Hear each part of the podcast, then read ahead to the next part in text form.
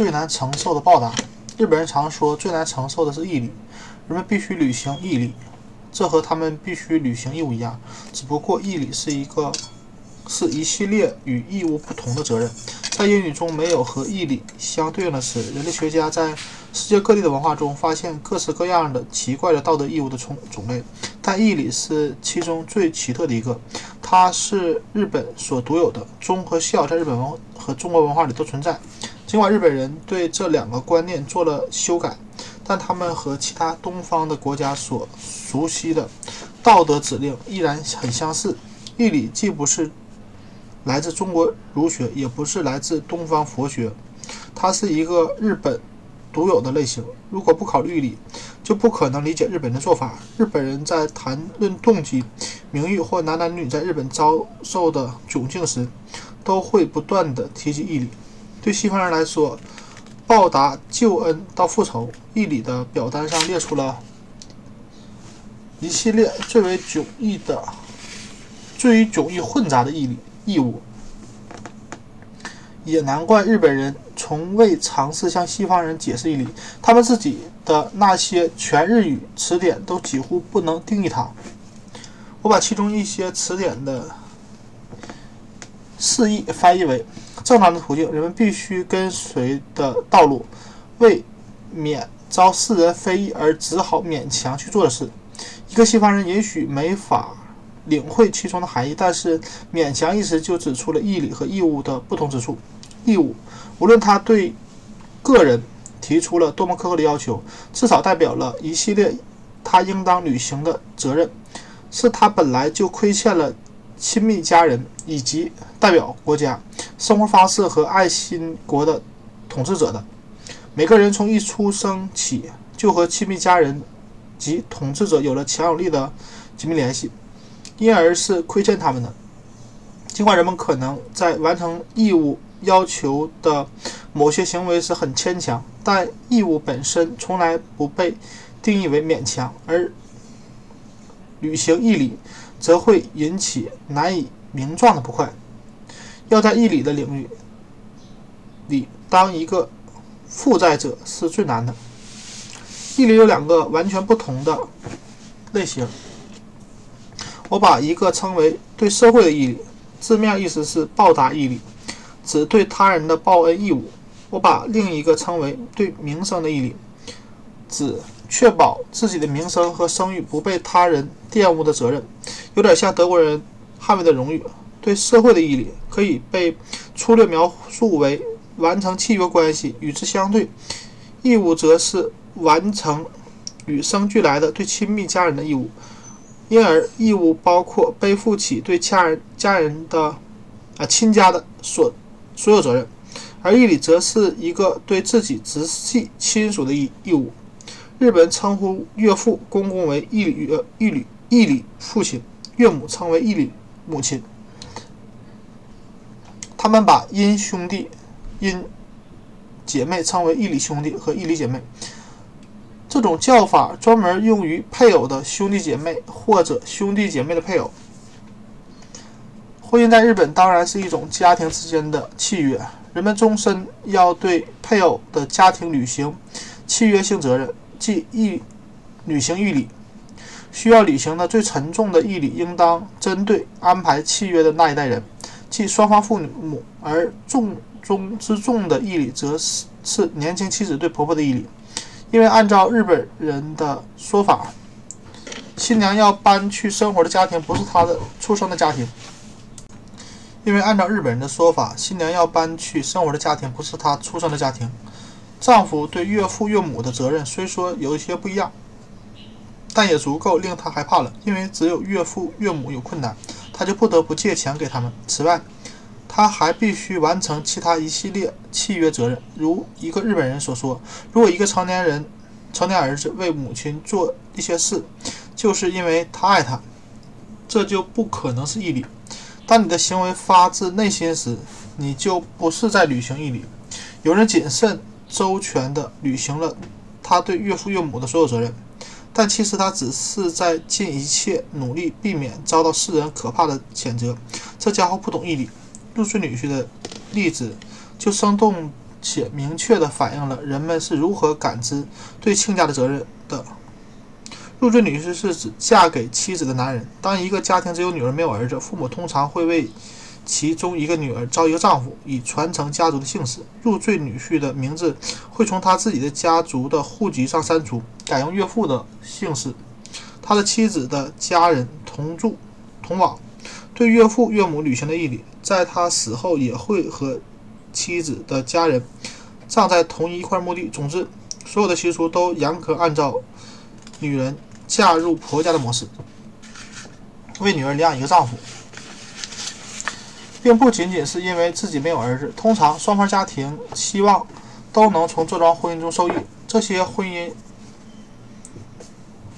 因而被称为政治联姻。女方的家庭可能很穷，却拥有社会地位；男方可能会用金钱的回报自己阶层提高，或者。女方女孩的家庭可能很富有，有经济能力为男孩提供教育。男孩作为回报脱离自己原本的家庭，或者女孩的父亲通过这种方式得到一个公司潜在合伙人。无论哪种情况，入赘女婿肩负的义理格外沉重。但这也是合理的，因为在日本，更换姓氏、加入其他家族的户籍是一件很严重的事。在封建时代，日本一个入赘女婿为何为了向新家庭证明自己，在打仗的时候要站在岳父这一边，哪怕这意味着要杀死自己的父亲？在近代日本，涉及入赘女婿的政治联姻几乎给年轻人套上了一副最沉重的枷锁，他把他和岳父的生意或者家族财产绑在一起。特别是在明治时期，这种联姻很多时候都是对双方家庭都有利的。但是入赘女婿通常十分厌恶自己的身份。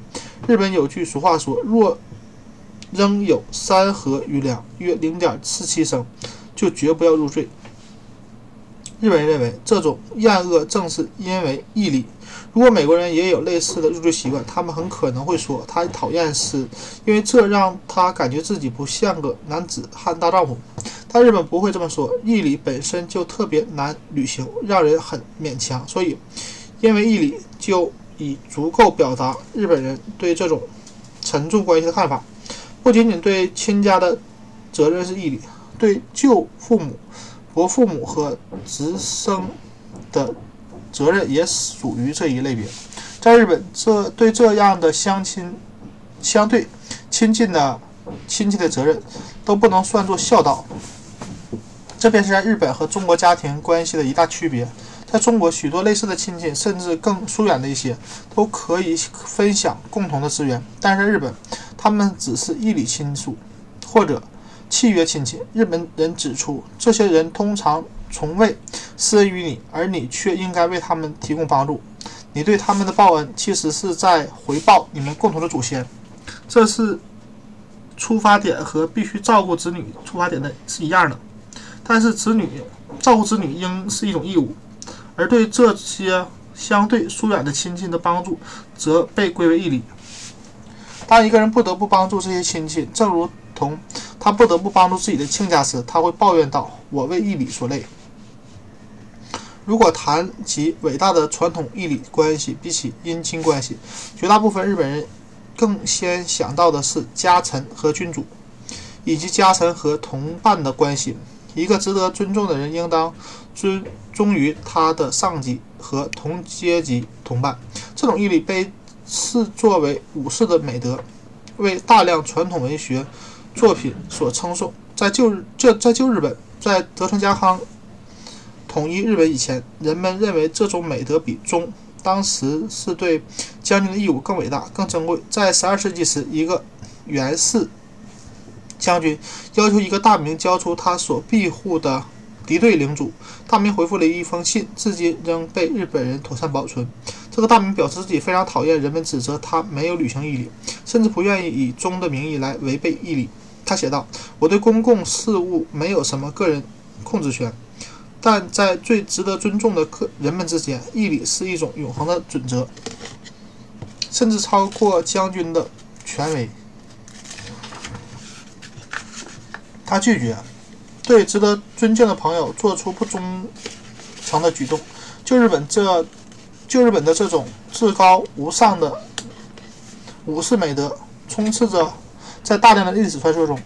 仍至今仍在日本广泛流传，还被改编成能乐、歌舞伎和神乐舞蹈。其中最广为人知的一则传说是关于一个体型巨大、不可战胜的浪人，没有君主，靠自己的智慧谋生的武士，即12世纪的英雄穆庆。穆庆没有任何背景，只有令人奇奇称奇的力量。寄身在一个寺院、呃僧院、僧院时，他砍杀每个经过的武士，只是为了收集他们的剑，筹措资金，为了啊来为自己打造一套封建时期上层的装备。他的举动把僧院的和尚都吓坏了。最终，他要挑战的对手是一个在他看来瘦弱年轻的纨绔子弟。他回啊，这回他却遇到了势均力敌的对手。这个年轻人是源氏后代，正。谋划为家族夺回将军地位。事实上，这个年轻人就是日本人爱戴的英雄源义经。穆庆对源义经献上的热忱的毅力，并在之后为他立下了无数功绩。但是最后，他们败下阵来，率领追随者勉强突破了敌军的严密包围，并且不得不把自己打扮成走遍日本、替寺庙化缘的朝圣者。为了掩耳目，源义经。扮做化缘队伍中的普通一员，而穆庆则假装是领队。他们撞见了敌人在他们逃跑路线上设立的关卡。穆庆编造了一长串寺庙募捐者名单，并假装从他的卷轴上念出名单。他们几乎蒙混过关，但是在啊，但在最后一刻，尽管衣着卑微，袁一经贵族般的优雅举止还是引起了敌人的怀疑。他们把化缘队伍重新叫了回来。穆庆立刻采取行动，才完全打消了敌人对袁一经的怀疑。他为某件小事责备袁义经，并扇了他几个耳光。敌人这回信了，因为如果这个朝圣者是袁义经的话，他的任何一个家臣都不可能举起手来反抗他。如此违背义理是不可想象的。穆庆的不敬举动拯救了这一行人的性命。等他们一抵达安全的地方，穆庆就跪在袁义经脚前，请求赐死他的主人。仁慈地赦免了他。在这古老的传说中，义理都是发自内心的，不带丝毫怨恨。它是近代日本对黄金时代的幻想。这些传说告诉人们，在那个时代，义理中没有勉强。如果义理和忠冲突，一个人可以坚持义理，并受到尊重。当时的义理穿着。封建关系的外衣，人们是人们喜爱的直接人际关系。懂义理意味着终身对君主效忠，而作为回报，君主会关爱自己的家臣。回报义理意味着对君主奉献一切乃至生命，因为家臣本来就亏欠君主一切。当然，这只不过是幻想罢了。封建时期的日本历史表明，战争时期许多武士都会被敌对阵营的大名收买。更重要的是，如下章所述，君主如辱如若辱。侮辱自己的武士，武士弃他而去投，甚至投靠敌军，这都是都是传统且合理的做法。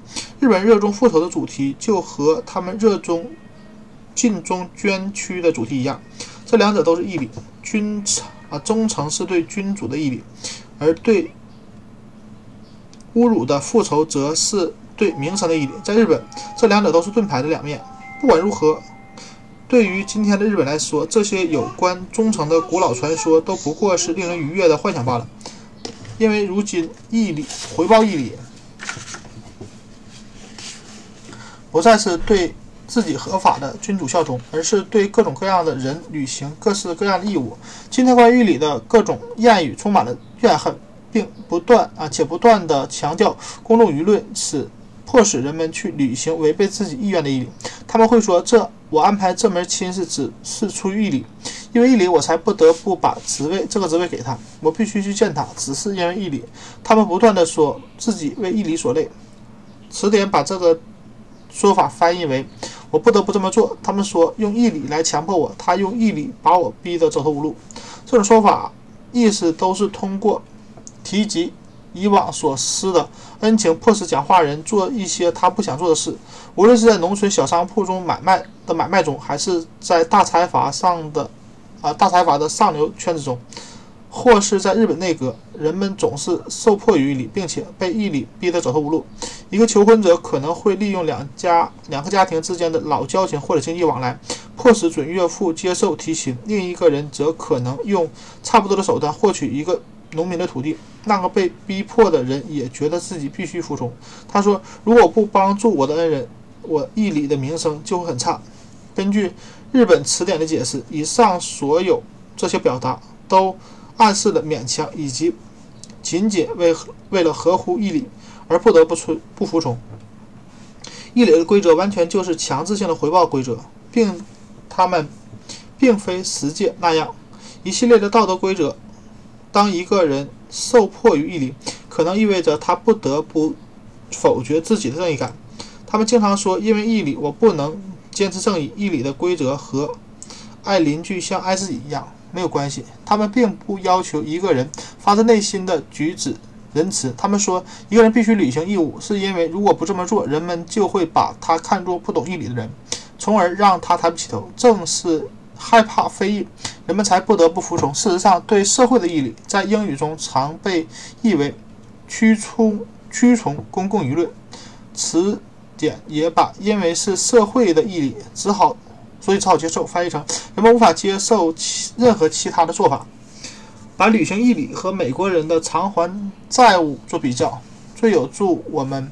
理解日本人的态度，但美国那些债务交易中，任何人如果不能及时还清债务，就会被宣告破产，这是严厉的惩罚。而日本人认为，一个不能回报义理的人，相当于个人人格破产了。对于受到的小恩小惠，比如一封信、一个一件小礼物，或是一句对偿还银行贷款的和利息的及时提醒，美国人不可谓。非回报不可，但日本人觉得生活中任何接触都可能以这样或那样的方式让你背上义理，不得不还。这意味着美国人要小心记录自己本不放在心上的一言一行，因为他们都可令自己背负义理。也意味着每个人在要一个复杂世界中微谨小慎微的生活。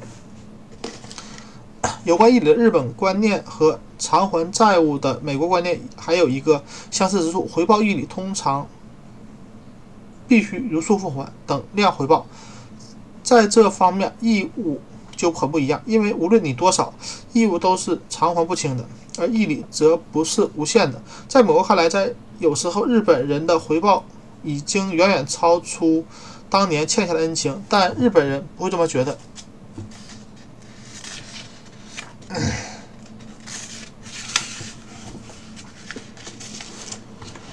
美国人认为日本人的礼物馈赠习惯也很奇怪，一年中有两次，每个家庭会隆重的包装一些礼物，作为对半年前收到礼物的回赠，或者一个女佣的家庭会，啊，会年复一年的烧礼物给主人家，以感谢雇佣他的恩情。但其实日本人忌讳回礼的价值大过收礼的收到的礼物。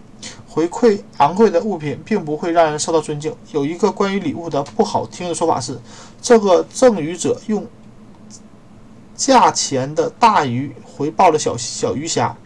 对于回报义理也是一样。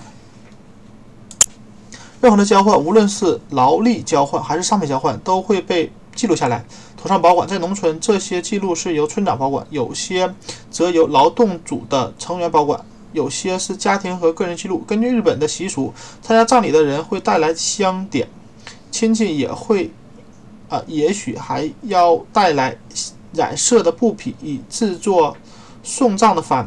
邻居们也会过来帮忙。女人们在厨房里忙活，男人们则挖坟置棺。在须汇村，村长把这些事情都记录在册，对逝者的家人说。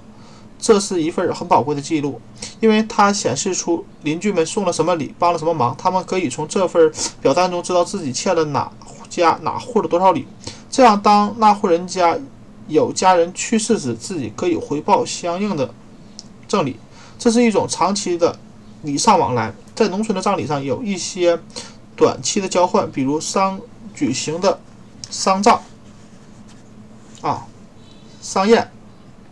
帮忙制作棺材的人会由主人提供吃喝，而他们会带给主人一些大米作为对一部分膳食的回报。这些大米也会被载入村长的记录。在大部分商宴中，宾客还会带来米酒作为对饮会啊聚会饮品的部分补偿。无论这些场合是源于出生、死亡、插秧、盖房，还是设交聚会，所有交换的义理都会被详细记录下来，以便日后偿还。日本还有另一个关于义理的习俗，和西方偿还债务的习俗相似。如果回报逾期拖欠了，你的亏欠就会增加，就像利息一样。埃克斯坦博士曾经曾讲述一个他和日本制造商打交道的故事。这个制造商资助他到日本收集野口英世的传世材料。艾克斯坦博士回到美国后完成这本书。并最终把手稿寄到日本，可他既没有得到签收确认，也没有收到任何回信。他自然很担心会不会是这本书的某些内容冒犯了日本人，但是他的去信依然没有得到回复。几年后，制造商终于给他打了电话，当当时。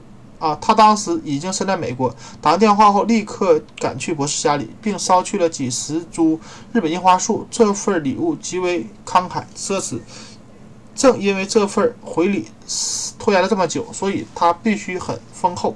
这个送礼者对艾克斯坦博士说：“您当时没有想要我立刻回报吧？”